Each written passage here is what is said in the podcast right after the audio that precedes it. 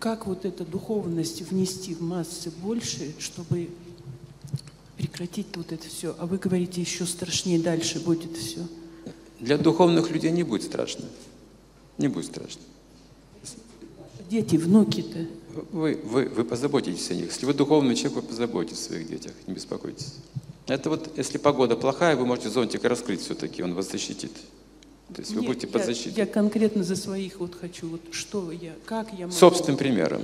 Если вы хотите кому-то помочь, только собственным примером. Ваше духовное развитие серьезное, это и есть самое главное сейчас. С себя начинайте. Тогда вы повлияете на детей, на родственников и так далее. остальное. Потому что у них друзья куда-то прячутся, а ну, непонятно. А мы живем по-другому. Мы никто никуда не прячемся. Мы стараемся молиться. И вот как ну, помочь-то всем другим-то? Я, я вот немножко все перемешалось. Кому-то поможете, кому-то не поможете. Не думайте, что всем поможете. Но кому-то То есть поможете. дальше будет, ну, нам надо приготовиться к тому, что еще сложнее будет какой-то период, да? Да, да, да, да. Сложности не кончаются с этим, нет. Ну, Пока Прим- нет. Сколько еще полгода, год, сколько вот нам ждать вот всего этого?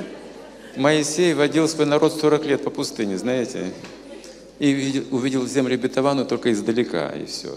Не дано было войти ему туда.